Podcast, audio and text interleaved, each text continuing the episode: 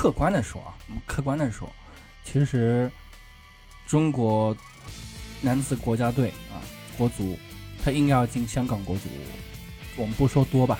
至少三个。记得，呃，日本队啊，这个主教练是森保一，他在面对中国队的时候，他就经历了好几任教练啊，我们讲从里皮啊 到李铁。啊，再到李霄鹏，我始终觉得，如果这支中国队，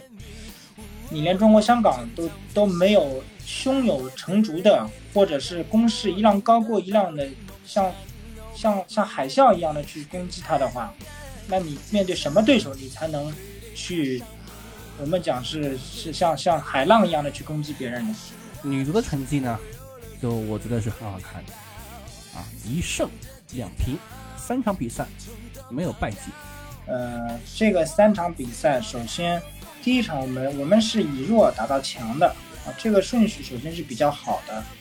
那么，但是整体的，我觉得中国女足整个表现来说啊，因为我看了当时的这个亚洲杯啊，去年的亚洲杯，那么和亚洲杯相比呢，这支中国女足由于疫情的原因，呃，热身赛大赛打的比较少，所以整体的状态确实上来。不如亚洲杯这么好。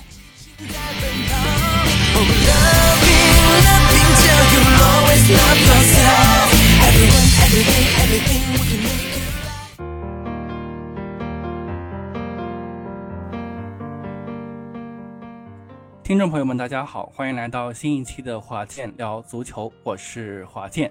今天是二零二二年的七月二十七日，周三。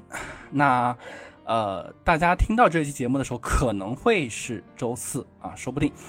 呃，今天这期节目呢，应该也是我们时隔小十天之后的再度跟大家见面那。今天呢，我们要来跟大家聊聊刚刚结束的东亚杯。这个东亚杯呢，也包括了男足东亚杯和女足东亚杯。那依然还是请出我们的老朋友小陈。Hello，各位听众朋友，大家好，我是小陈啊。呃，也是难得啊，那也是第一次吧，在这个节目里和大家聊聊关于国足的话题。因为我们以前说到中国足球，都是说的是中超的联赛、俱乐部。那今天也是，呃，我第一次啊，或许也是我们这个节目难得和大家去聊一聊国足的比赛。对，嗯，呃，东亚杯呢，我们首先说男足吧。啊，男足呢获得了。一平一胜一负，非常的呃平均。小小陈怎么看呢？对，呃，积四分，一个平均的一个比分和一个结果啊，呃，可以说一胜一平一负呢，呃，是一个相对比较理想的结果啊。原则上应该是一胜两负的结果，可能会让很多球迷觉得会应该是比较合理的啊。那么可能这场比赛从大体上来说，这个三场比赛可能唯一的一场平局就逼平日本，可能让很多球迷没有想到。嗯，我也没想到。我我当时在录节目之前，或者说在比赛之前，我跟小陈还说啊，我说这个比赛啊，中国得丢丢三个，得丢三个，不丢三个那就不是中国队了。对对对，呃，事实确实证明啊，证明。呃，我们也确实没有还手之力，我们也只有防守之功。嗯，呃，其实整体来说啊，这个国家队呢，第一，它不是一个最强阵容，嗯，因为毕竟吴磊没有回来啊，包括我们还有众所周知的一些规划球员，如埃克森啊，这个阿兰啊，这些人都没回来啊，那么所以他其实呃称不上最强队。当然，其实最强队你说有差距多大吗？也 也不见得多大。呃，它主要呢还是以 U 二十三为班底的。呃，那么这也是应该说杨科维奇啊比较少的，就是得到这样的一个带队的这个这个经历吧。因为他此前带 U 二十三国家队呢，其实。基本上都是疫情各种原因，其实没有怎么比赛。那么这一次呢，其实是一个直接来了一个大赛。那么，呃，纵观这三场比赛啊，首先我要说的是，我认为，呃，这个未来的两个人可能可以成为，呃，接下来就是国家队的核心啊，一个是朱晨杰，呃，虽然朱晨杰在第一场球，呃，第一场比赛当中丢了一个球，这个球他是乌龙球打进的，但是，呃，我觉得就是他整体实力来讲，应该是近十年内，呃，可能是。中国国家队这个呃队长的不二人选，那么另一个人就是韩佳琪，就是我我其实觉得，呃这次的比赛韩佳琪如果发挥没那么稳定的话，真的可能就是韩国三个日本三个，啊我不知道小陈同不同意啊？对，呃我们先说说韩佳琪吧，呃韩佳琪其实是在广州城队啊，大家都知道。广州城今年因为各种各样的原因，到目前为止，拿所拿的这个三个积分，还是因为大连人的违规操作，所以才获得的。那么可以说他在广州城是得到了实实在在的锻炼，因为广州城队基本上没有什么进攻啊，只有被别人去进攻的这个机会。那么倒是真的把它练出来了。呃，咱们再扯得远一点。可以拿韩佳琪和马震去对比一下，我们一直在讲申花门将马震身体条件好，但是同等情况下，韩佳琪在不如马震的情况下，那他的我们指的不如马震是指身体条件不如马震，但是他的整体的下地速度、反应以及各方面的能力，其实目前看来在马震之上，啊，所以说，呃，嗯，马震将来能有多大的高度，那取决于他后续的这个训练。但是韩佳琪，我们目前已经切切实实看到了他的能力，确实是，我觉得将是呃未来啊国门的这个不二人选。那么，而且他确实是在我们站在门前有这个气质，啊，呃，或许严俊凌退役以后，他这个位置就是他的，应该是没有什么悬念。那么接下来我们再讲讲朱晨杰吧，呃，朱晨杰是穿五号。啊，大家都知道，以前国足的五号是范志毅范大将军穿的。啊，这个号码不是说随随便便人都能穿得上，所以说，呃，朱晨杰就像第一场我看韩看了他打韩国的比赛，呃，很多我们的解说员啊，我们的电视解说员、评论员也好，还是我们的范志毅直接发的这个微博也好，都是说的，我不能因为他的一个乌龙球去扼杀小朱整个一个赛季乃至多个赛季所积累的这种出色的表现啊。这个我想是不是一个乌龙球能够去抹杀的，所以说这个乌龙球，我个人认为还是多次作战，甚至于长期作战啊，在一种疲劳的一种积累之下导致的一种呃错误。那么不管有没有这个乌龙球，啊，以韩国队当天的攻击力，破门应该是迟早的啊。但确实我对我不得不想要。点评一下蒋光太的这个表现，确实蒋光太，嗯，和当年的国足和两三年前刚规划来的那个蒋光太啊，退步是比较明显。呃，韩国队有一个前锋队员九号叫曹奎成，这名前锋实际在韩国国内，咱们说他如果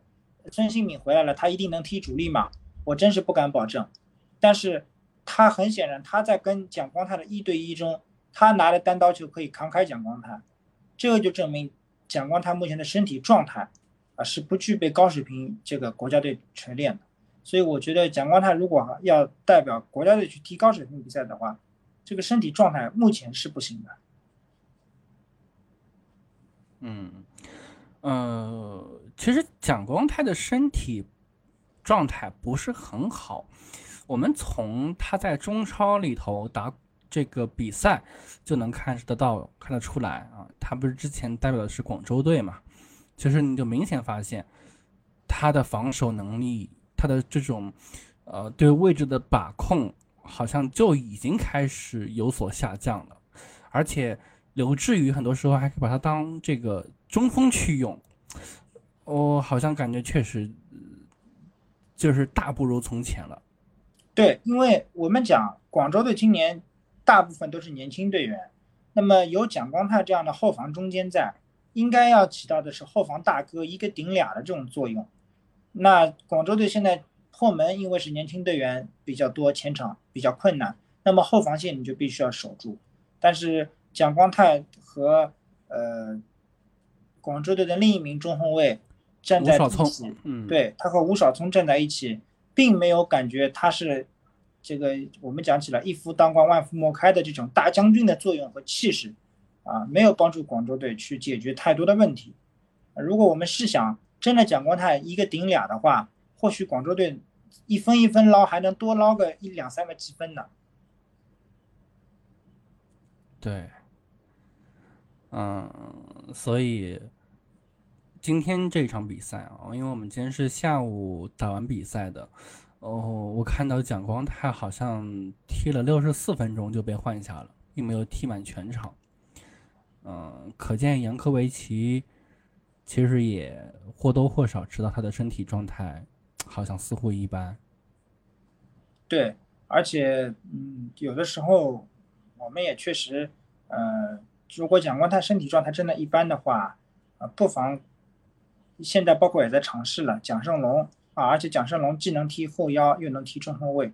我觉得确实是可以有计划的去安排这样的一种组合，去多去磨练啊，多去打磨。嗯，好，那我们来简单的说一说吧，嗯，说一说比赛嘛，因为今天这一场是我跟小陈，呃，边讨论边看的，乃至我们两个人其实观点很不一致啊，呃，打中国香港，应该讲是打同胞啊，啊，我这个观点啊，我说，我说这个观点是这样的，就是，嗯，打中国香港打赢了呢，其实也就那样。打输了呢也不好看，打平呢是最合理的。那小陈呢觉得说，哎，这个东西没有什么合理的，就是就就应该赢啊。呃，那么事实上来说呢，这场比赛踢的确实很难看，很难看，而且其实最后的时候险些被这个香港队扳平啊。那最后呢是靠着这个台湾的唯一进球。啊，跌跌撞撞的拿到了三分，啊，呃，那么整场比赛，就我们发现，第一是没有什么出球点，第二是也没有什么特别好的进攻，嗯，就是看的让人挺绝望的，真的挺绝望的。对，我我甚至于中途我还跟小陈说别看了，小陈特别坚持啊，小陈说说吧。对我可以用“机会寥寥”这四个字来形容吧，啊，可能大家看一些集锦会觉得，哦呦，蒋胜龙这个头球不错嘛，呃，谭龙接那个陈国抗的这脚传球打的也不错嘛，啊，最后一脚谭龙射进去了，那更漂亮嘛，可能大家会抓住这个三次机会不放手，但是如果你看了整个九十分钟，你就会发现原来就这三次机会，那如果九十分钟就这三次机会，而且你面对的是中国香港的话，那你真的会觉得很绝望。我只能用“机会寥寥”这四个字来概括整场比赛。那么从整个比赛我们来分析的话，呃，为什么我会坚持我的观点呢？就是说，足球场上没有所谓的这一个国家了、一个兄弟了这种说法。我该是要拿出我真实水平的，就是要拿我的真实水平出来。那么我记得当时在出征的时候，中国足协是给了杨科维奇这么一个指标的啊。我们讲 KPI 这个指标啊，就是说你必须要赢这个中国香港。嗯嗯嗯，咱们可以输韩国、日本，这个我相信，呃，十四亿中国人都能接受。但如果你没有，如果你打平了中国香港，或乃至输给了他，这个是十四亿人都不能接受。所以我觉得这这个是对杨科维奇唯一的一个指标。而且这个话题我们到时候再聊，就是说杨科维奇只有赢了这场球，我我我我个人认为才有机会做下一任中国国足的主教练。那这个话题我们等会儿再聊。但是就现在我们单论这场比赛，居然是一比零了，但是我们看只有谭龙的勉强的一脚射门，啊，去去取得了进球，啊，呃，这只能说是谭龙射术好的体现。毕竟谭龙我们知道留洋过，有过欧欧欧美美国踢球的这种经历吧，啊，我没记错的话，啊，他是有过国外踢球的经历，对，那么他的射术还是不错的，啊，那么我在。下半场我一直在喊刘若凡为什么不给他机会啊？为什么你不让他上？对吧？为什么我要喊这个话呢？就是一个，我们下半场，我们上半场踢成零比零以后，我们下半场加强锋线的冲击力。那么这种冲击力，我们要打得更简单一点，就是起长传，然后靠头球点下来以后，靠谭龙去争二点。因为谭龙不是这种背身型球员，啊，我觉得刘若凡的身体能力、身体状态，在面对中国香港的后卫的时候，他有一定的背身能力的。那么显然，谭龙他不是这种背身型的大中锋，包括他在亚太踢的时候，我们也知道他不是背身型的这种踢法。所以说，嗯，呃，我觉得这个球如果啊，如果没有，呃，香港这个后卫这解围被陈国康正好断到这一下，然后谭龙直接不停球直接射的话，没有这个机会的话，这场球真的就是零比零。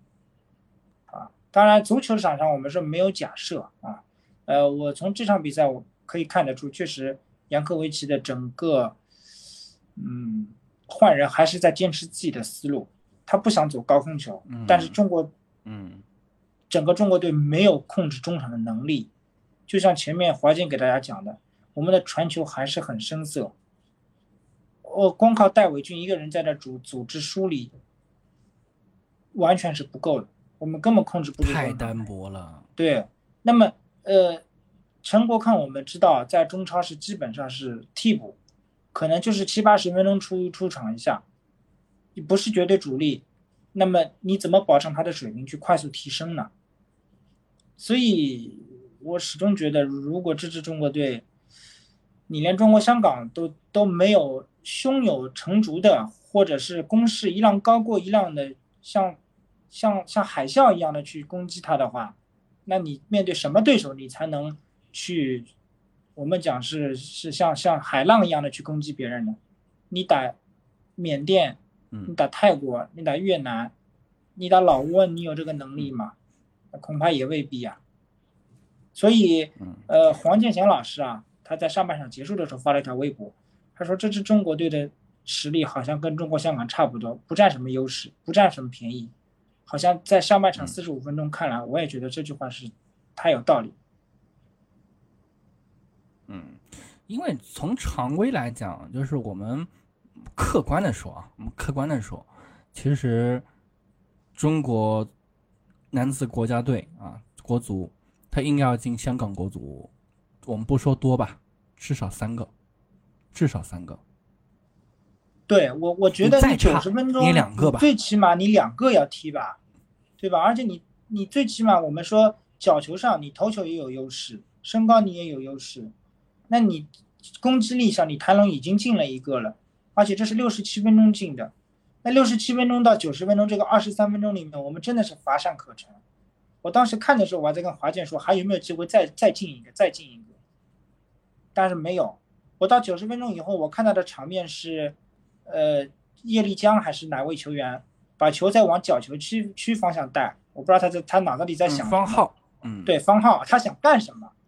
真的，我如果看到他，我就想问你想干什么？对，所以就是感觉挺遗憾的，真的挺遗憾的，就是踢成这样。如果说中国足球只是靠这样的拖延战术、拖延时间去赢得比赛，一比零主义就够的话，那我觉得中国足球真的是很难有进步，很难有提高。对，那么我们刚刚小陈其实一直讲刘若凡这个事儿，嗯，刘若凡三场比赛没有。一次机会上场，呃，这件事情其实挺匪夷所思的。就是我当时一直在想一个问题啊，就是他既然被招了，你不让他上，你招他干嘛呢？对不对？对，哎，我们真的，咱们球迷真的可以自己动动脑子想一想，就刘若凡来日本，咱们举个不恰当的例子，就好像来日本来三日三来三日游一样，就像来旅游一样，没有一分钟给他出场。对，而且我据我所知啊，据我所知，刘若凡其实在训练当中还进了球，就是或者说换句话说，他的整个能力其实不差，甚至于可能在谭龙之上。就是为什么我会说在谭龙之上？就是你会发现谭龙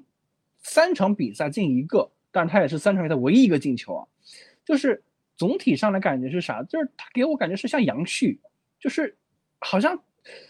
在在整个场上你基本上看不到他。对，是不是可以考虑让刘若凡去以人以身，然后在背身争二点争下来的情况下，让门前感觉更好的谭龙去把这个二点球给抓下来，去看看有没有射门的机会。嗯，而且就是你换句话说，刘若凡他其实是，就是不仅有身高，还有速度的，就是这点我们在上海申花的这个比赛当中，我们就能够知道。对，就我觉得杨科维奇确实可以看看中超联赛，看看吴指导是怎么用刘若凡的，在申花队也是打不开局面的情况下，刘若凡就是。躲在这个呃朱建荣的身后，那么朱建荣做一个站桩式的中锋，啊刘若凡去去呃去用他的速度去冲击啊，或者两个人进行灵活换位啊，刘若凡去点下来，朱建荣去进行补射。那我觉得谭龙可能他的灵活度比朱建荣更好，那我觉得这样的二点球可能这一旦有机会，谭龙的射术会更好，会展现的更淋漓尽致。所以我是觉得谭龙的用法上是用错了。对，而且谭龙的年纪已经上去了，你让他一个人在前面就是形单影只的，哦，其实真的不是很理想，不是很理想。对，对，个人觉得你说陈国康帮他多少忙，我没有看到陈国康帮了他多少忙，所以我觉得。陈国康这个位置是给了他三场球还是两场球的首发这种机会？我觉得，对我觉得这个杨科维奇不知道是为什么这么相信这套进攻组合。但是反过来说啊，杨科维奇呢完成指标了，就是小陈所说的 KPI 完成了啊，而且应该说是超额完成了，就是人家对日本是一平啊，零比零打平啊，拿了四分。那么我之前跟小陈有讨论啊，我说杨科维奇可不可能会做成这个呃中国男子国家队的这个教练？为什么我会这么说呢？其实原因是这样的，就是因为嗯，我们知道接下来我们要冲击二零二六世界杯了。那么冲击二零二六世界杯这个事情是这样，就是呃吴曦也好，张琳芃也好，啊，或者是。我就我就不说郝俊敏了啊，就是 差太大了，对吧？或者是这个对其他人啊，这个可能是像吴磊啊什么的，王声超、王声超啊、于海这些人，整体上就是已经发挥不出余威了。可能吴吴磊可能会是唯一一个或者为数不多的还能够再拼一拼的人。那么。就不管我们冲不冲击成功的概率其实还是很低了，对吧？但是还是要去冲击嘛。那么这个时候其实是要用谁呢？要用这批球员，就是九九零零的这批球员。那么这批球员，杨科维奇是最了解的，因为杨科维奇是从一八年开始带这支队伍的，带到了现在，就是从 U 十九或者 U 十八开始带，带到了 U 二十三。那么所以其其实。呃，他做主教练可能是相对而言比较的，嗯，合合可能合适的，或或者说，当然我们往往深层次来说，就是中国国家队，你不是换个教练就能解决问题的。但是我们只是简单的来说，就是他可能是接下来最合适的人选。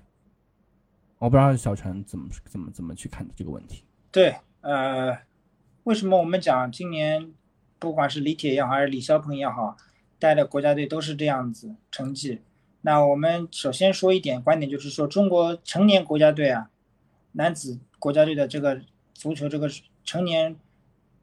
这些球员，他的技术水平其实是已经定型了，啊，很难有大的飞跃和大的提高了。那么，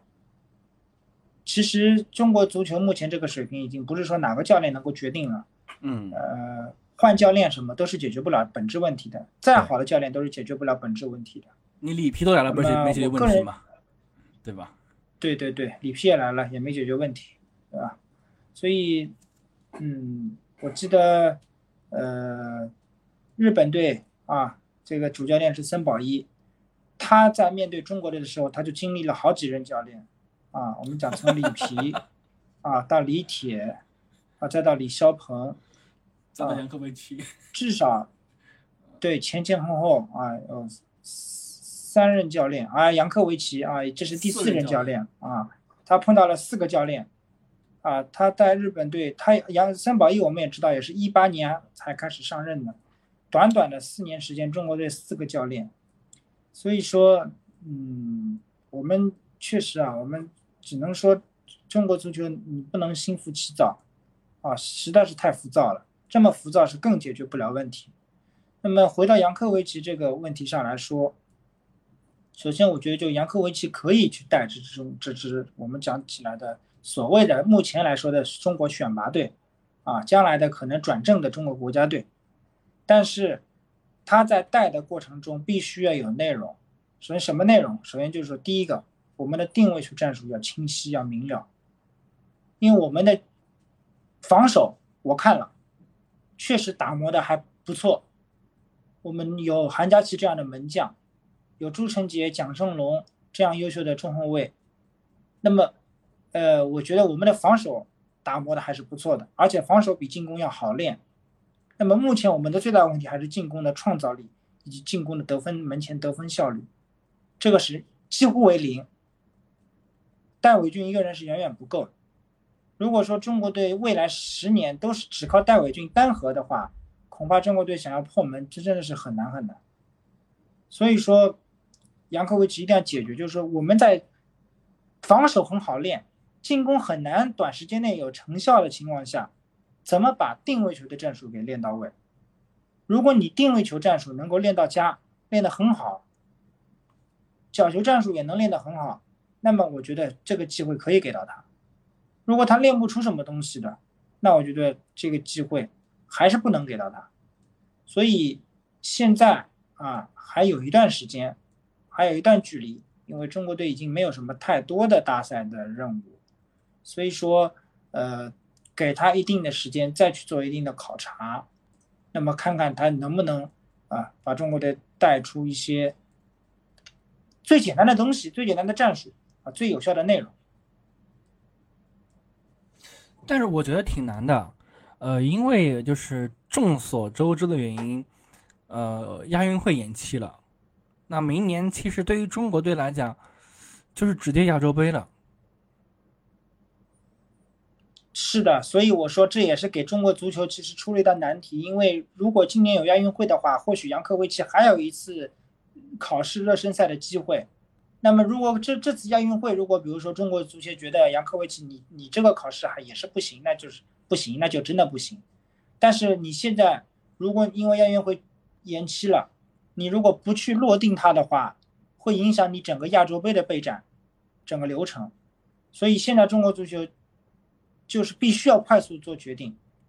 要么我就是呃谁都不用，李少鹏也不用，杨科维奇也不用，再找。要么就是我相信一个人，我比如说我就是用对杨科维奇了，错了也就错了，对了也就对了。嗯嗯，但是我我会觉得可能用杨科维奇是一个相对而言有省事又省力的事儿。嗯，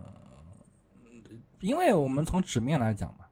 杨科维奇今年算是打平了日本，就已经赢了嘛，对吧？你李霄鹏带队。不管是打越南还是啥，都输了。打越南都输了，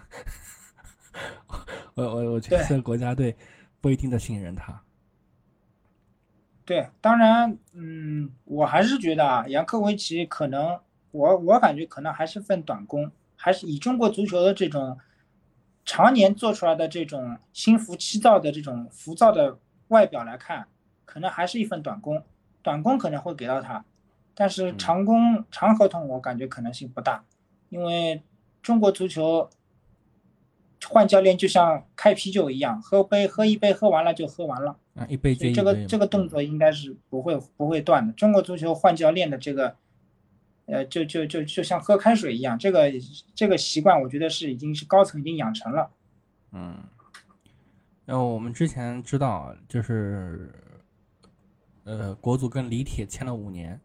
啊。结果李铁带完这个前六轮就下课了啊，所以对，那当时李霄鹏上任的时候也是轰轰烈烈的，也说李霄鹏怎么怎么好，要签很怎么样怎么样，事实证明也就不给他时间和耐心了。所以杨科维奇如果明年的亚运会，呃，或者是亚洲杯，连没有看到让我们比较满意的这种东西的话，我们不追求成绩，我们只追求我前面所讲的，比如说你定位球有没有变化，你的防守有没有变好，你进攻有没有进一步提升。如果都没有提升的话，媒体一一旦给压力，那中国足协又是换教练。嗯，嗯，所以我们看看吧，看看接下来，呃，国足会有哪些动向。我们也看看，呃，以朱晨杰、以韩佳琪为首的这批年轻队员，嗯，在接下来的不管是中超还是接下来的亚洲杯，或者是这个亚运会上，是不是能够有一些。嗯，出色的发发挥吧。嗯，那说完男足啊，就不得不来说说铿锵玫瑰啊，因为女足跟男足是同时间在打比赛的。那么女足的成绩呢，就我觉得是很好看的。啊，一胜两平，三场比赛没有败绩。啊，啊，而且我我我我当时其实觉得。女足输给日本是一个大概率事件，啊，既然最后没有输零比零，啊，那么可见，第一是水庆霞指导，他确实调教的好；第二就是这股韧劲儿，女足这股韧劲儿是非常非常弥足珍贵的。就是我我之前我我有个不是很合适的观点，那就是我我觉得男足好像他缺少一种一种韧劲儿，好像丢了就丢了。他好像丢了之后，这股气儿就没了，啊！但是女足不是，就韩国那场比赛，他打韩国那场比赛，我觉得是一个很好的典范。他是零比一落后的，零比一落后之后，其实接下来大半场比赛都处于一个落后的状态，但是女足并没有放弃。到七十六分钟的时候，这个呃王霜的角球，啊，这个汪玲玲中后卫进入了一个新的年轻球员汪玲玲破门。扳回了一个一比一打平，啊！但是我我感觉你像男足那场球零比三，这上半场零比一还是个乌龙球进的，那下半场就是就就就好像是一一泻千里了，就就好像没有那种没有任何想法了，这就是一个这种差距，哈哈，这是一种差距，对。啊，完全崩溃了，感觉啊，就感觉下半场完全崩溃。所以我说，为什么我前面讲到的，就是蒋光他最后也已经自己都没劲儿，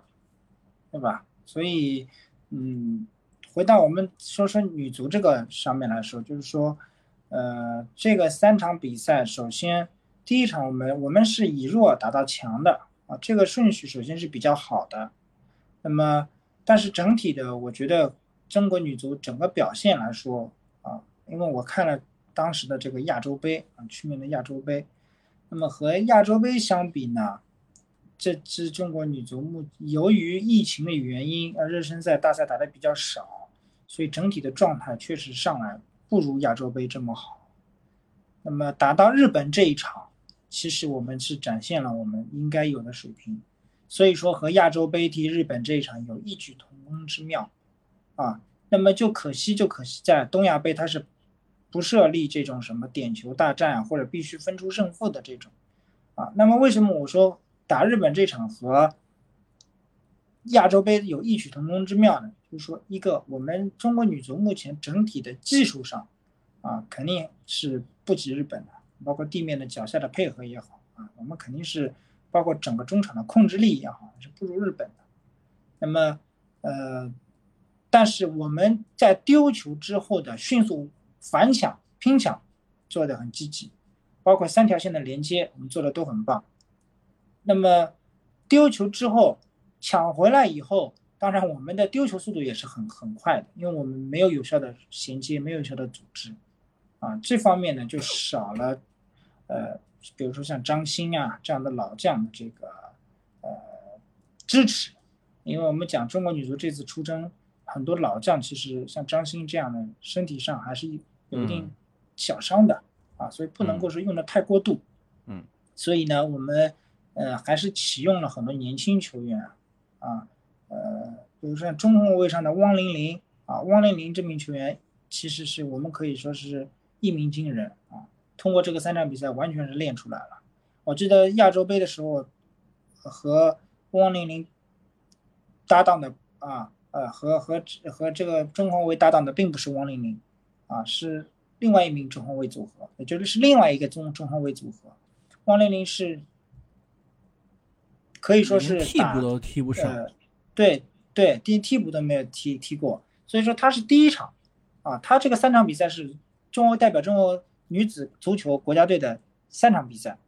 啊，所以说，呃，汪玲玲也好啊。是给了我们惊喜的，那包括万佳瑶啊和张琳艳啊，都是值得我们去期待和培养的一个潜力潜力股吧，啊，包括张琳艳也马上要留洋了，啊，那么，呃，第一场、第二场显然我们状态是不好的，你第一场你踢这个中华台北，呃，进个两个球是不不太应该的，嗯，有点少，对中国女足应该来说。把握机会得力的话，进四到五个都是不成问题的。那么第二场踢韩国，我觉得我们是凭凭真的是凭借着女足的这种意志品质去打平的。啊，这场比赛我们状态其实也很差，整体我们的技战术发挥，我说了这场球从整体技战术水平来说，我们只有第三场球是发挥的很好的。如果我们以第第二场球的技战术能力去跟第三场对调一下的话，那我们这场球肯定是输给日本的，啊，所以说打韩国这一场，呃，其实我们正常发挥，我个人觉得我们的能力跟韩国是差不多，差不多的。我们的技战术水平，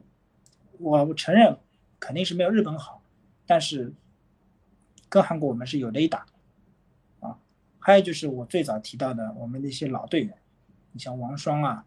这个。唐佳张欣啊，嗯，对，唐佳丽呀，都有一定程度的这种伤病，啊，呃，所以导致锋线上的王珊珊支持给他的支持还是不够，啊，那么导致对手都比较好防，所以地面的流畅的配合呢也不多。不过这个问题呢，我觉得也不大，因为马上中国女足都要去美国进行一个一个月左右的这种拉练，那这个我觉得这一个月左右的这种。热身赛高强度的比赛，啊，能够给水庆霞指导去找出更多的问题，去解决更多的问题。嗯，嗯，其实真的想想，特别特别的感慨。嗯，去年的这个奥运会，打韩国险胜晋级，晋级之后呢，去这个奥运会的三场比赛，丢十七个，进进四个五个。然后，立马让贾秀秀全指导下课，换这个水清霞指导。换上来之后，直接一个亚洲杯的冠军还击，再是一个追平十二年前的记录的东亚杯的亚军，啊，拿到这样一个成绩，真的是非常非常非常的鼓舞人心。对，而且这个亚洲杯冠军和整个东亚杯亚军，其实。呃，都是在我们可以说中国女足比较低谷的时候，而且都是在状态不理想的情况下，我们在奥运会上我们被打成这样，啊，水庆霞接了，马上要做调整，然后我们亚洲杯能够去都是逆转夺冠，那么在东亚杯上这次状态又不理想的情况下，我们把亚军给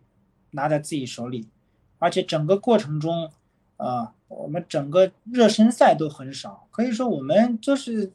东亚杯出征之前都是在自己家里闷头苦练，没有热身赛的。那这种比赛你就你就很难去说去拿出低更高水平的这种啊，很快的进入状态。对，呃，所以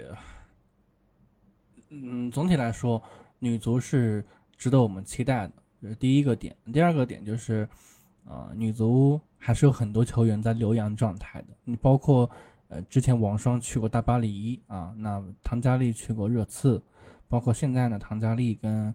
这个张琳艳又要去留洋了。嗯，一个是曹猛，一个是马竞，啊，所以就是说，呃我们也可以看得到，就是，嗯，因为你这些球队员的优秀。或者说因为靠自己的这个努力啊，就获得了很多机会。大家知道留洋，呃，虽然其实欧洲足坛就是对于女足的培养也没有太太理想化，嗯，但是毕竟就是欧欧欧欧洲欧洲这边的这些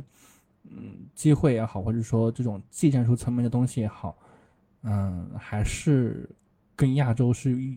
有有有有一定差距的，还是有点差距。对对对。呃，包括我们这一次去美国拉练啊，也会碰到已经在国外的，这只是这次东亚杯没有征召的，比如说像沈梦雨啊、沈梦露啊、啊赵玉洁啊这样的球员。那么，为什么我们说要鼓励中国球员走出去呢？就是说，无论这个比赛赛制怎么样，或者是他的球队的整个能力怎么样，他的这种身体对抗以及整个整个欧洲球员，甚至于中北美洲的这种球员的身体结构。对抗能力、对抗性上是跟咱们亚洲球员不一样，他的强身体的强壮度，以及大家如果呃有兴趣的话，可以去找找女足欧洲杯的这种录像，都是高压、快速出球，这个是我们中国足球目前女足也在学的一套东西。怎么一个怎么提升速度，一个就是说，呃，明显大家看到了张琳艳速度很快。而且这这一次张琳艳前段时间去了国外以后，明显她的对抗有加强，嗯，所以说我们包括唐佳丽去了热刺以后，你明显可以觉到她的弹球带球自信心增强了很多。所以我们可以说啊，嗯，这是中国女足，或者说未来的中国女足还是嗯有有有希望的，我们还是能看到中国女足，我们不说。闪耀世界吧，至少在亚洲还是可以保住前四的位置的。对，嗯，那么，呃，其实对于女足来讲，接下来的大考那就是世界杯了，明年的女足世界杯。呃，我觉得以现在这样的一个状态，明年的世界杯女足的成绩啊，应该来说也不会太长，应该来说不会太长。对，就是。希望我们能把这种啊欧洲的这种对抗强度以及这种快速的传接球啊，能够快速的练出来啊，然后去依靠现在我们这些球员的经验啊，能够把它打好吧。嗯，好，那我们这一期就聊到这儿啊。那接下来呢，也可以跟大家做预告，我们的节目啊，应该说从这一期开始，我们小间歇结束之后呢。从这期开始也会恢复到，原则上来讲，啊，我跟小陈如果在工作上没有太忙或者工作上变化不大的情况下，会开始，啊，每周两更。那每周两更呢，嗯，基本上会是一期中超，一期英超，啊，那么接下来我们会来看一看，